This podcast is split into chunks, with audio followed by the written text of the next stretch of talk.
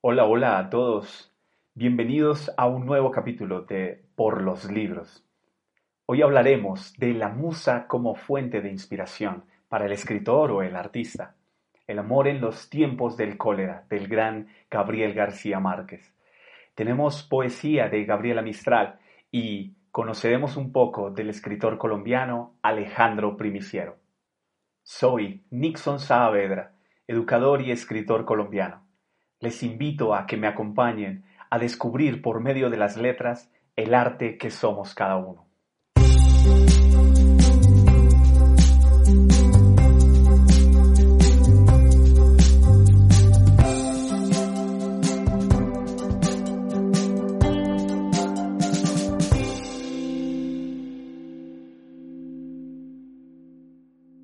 Hoy tenemos un capítulo muy romántico por los temas a tratar, así que comenzaremos por las musas. ¿Quiénes son?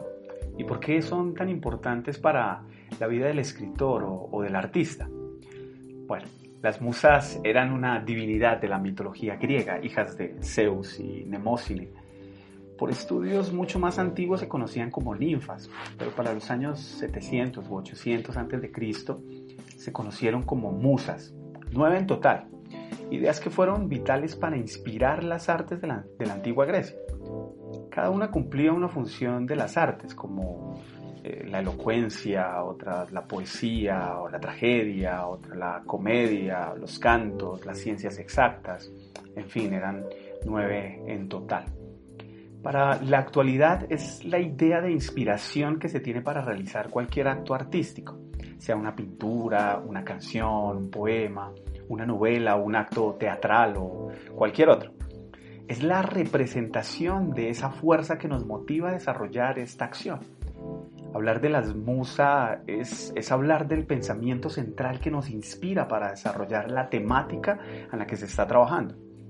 Para muchos su musa será Dios como fuente de inspiración, para otros un amor prohibido, eh, un amor correspondido, la, soledad, el engaño, cualquier sentimiento pertinaz que, que evoque el ánimo de continuar desarrollando la obra. Existe en cualquier artista la idea de la musa.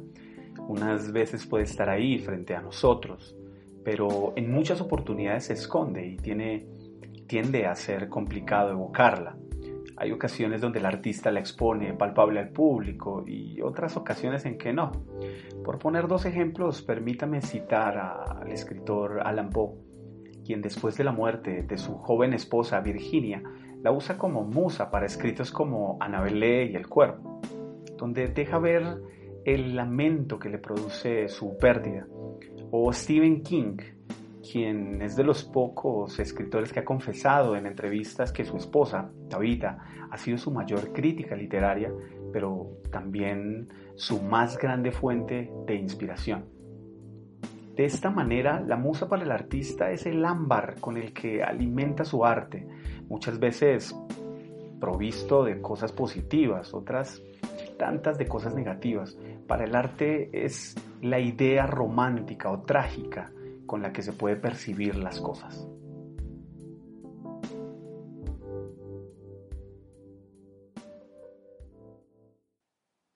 Bien, damos paso ahora, queridos oyentes, a una de las novelas más notables de nuestro Nobel de Literatura, el gran Gabriel García Márquez, con el amor en los tiempos del cólera.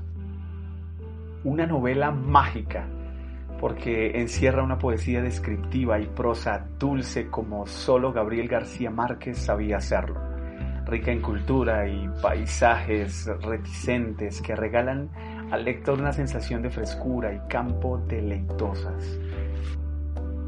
En esta obra podemos apreciar las muchas caras del amor, los amores dulces, los amargos, los especiales, los fugaces, los convenientes, los tiernos y esperanzadores, los prohibidos, perturbadores, los feroces y hasta los sinceros y reales.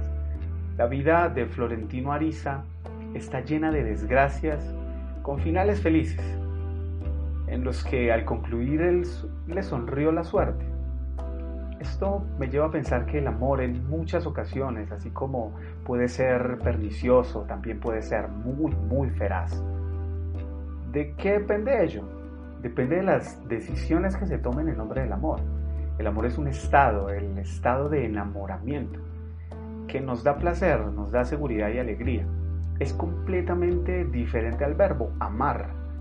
Este es el más complejo de los verbos porque para mí, y lo ratifico con esta magnífica obra, es un conjunto de acciones hechas hacia alguien incluyéndose uno mismo. Fermina Daza amó al doctor Juvenal Urbina porque se movió en el tiempo contra su voluntad y su propio carácter y lo logró amar. Florentino Ariza amó a Fermina Daza porque durante toda su juventud, su adultez y su vejez trabajó para ello, desde adecuar su casa para esperar que en cualquier momento ella la ocupara, hasta finalmente capitalizarse para brindarle las condiciones que ella merecía contrariamente lo que sintió por sus amantes de turno, con quienes intentó apagar su voluntad de amar a Fermina. Por ellas solo sintió amor y cariño, porque le enseñaron a vivir, le dieron ánimos para continuar, le dieron alegría momentánea, como si se tratara de transfusiones de sangre para no morir de amor. De esta gran obra rescato la diferencia que hay entre el amor y amar y me quedo con un sabor reflexivo de, cómo amar mejor. Les invito, si no han leído esta gran obra, que lo hagan en el, en el blog de www.nixonblog15.wordpress.com. Está la reseña completa para quien quiera leerla. Y abajito de este podcast encontrará otros capítulos del canal. Permítanme eh, compartirles una, un fragmento de esta obra del gran Gabriel García Márquez dice, Tránsito Ariza, que lo había esperado hasta las seis de la mañana con el alma en un hilo, lo buscó en los escondites menos pensado, y poco después del mediodía lo encontró revolcándose en un charco de vómitos fragantes en un recodo de la bahía donde iban a recalar los ahogados. Aprovechó la pausa de la conversación para reprenderlo por la pasividad con la que esperaba la contestación de la carta. Le recordó que los débiles no entrarán jamás en el reino del amor, que es un reino inclemente y mezquino, y que las mujeres solo se entregan a los hombres de ánimo resuelto, porque les infunden la seguridad que tanto ansían para enfrentarse a la vida. Florentino Ariza asimiló la lección tal vez más de lo que debió. Tránsito Ariza no pudo disimular un sentimiento de orgullo, más concupiscente que maternal. Cuando lo vio salir de la mercería con el vestido de paño negro, el sombrero duro y el lazo lírico en el cuello de celuloide, y le preguntó en broma si iba para un entierro. Él contestó con las orejas encendidas, es casi lo mismo.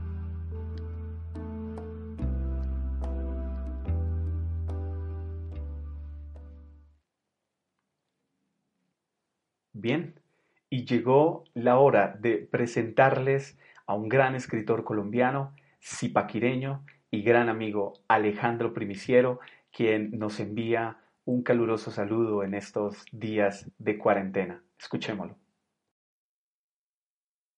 Buen día Nixon y a todos los oyentes que escuchan eh, por los libros. Este podcast bastante interesante y necesario, sobre todo en estos tiempos.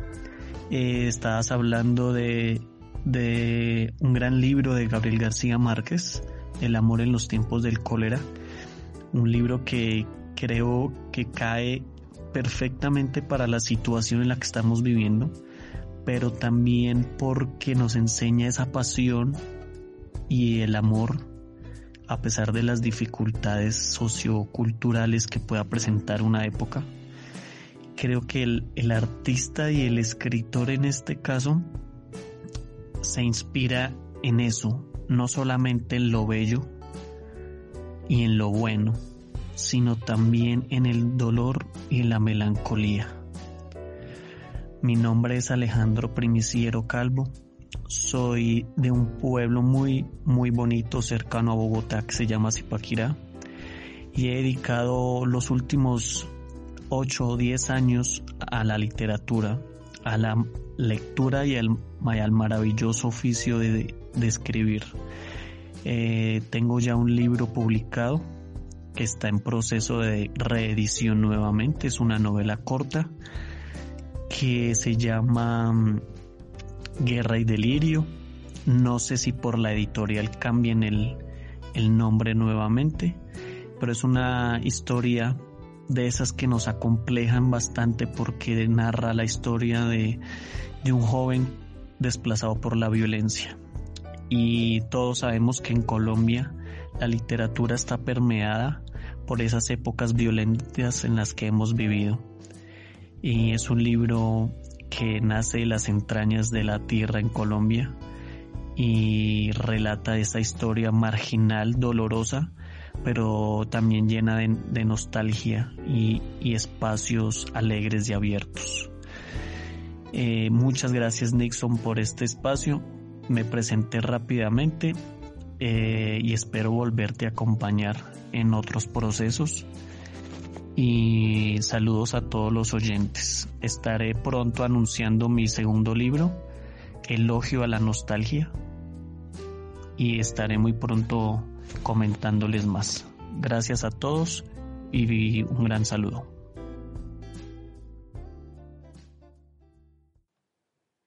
Bueno, y para concluir este capítulo de Por los libros, le damos paso a la poesía de un ícono chileno y suramericano, Gabriela Mistral, de su trabajo Naturaleza, el bello poema Otoño.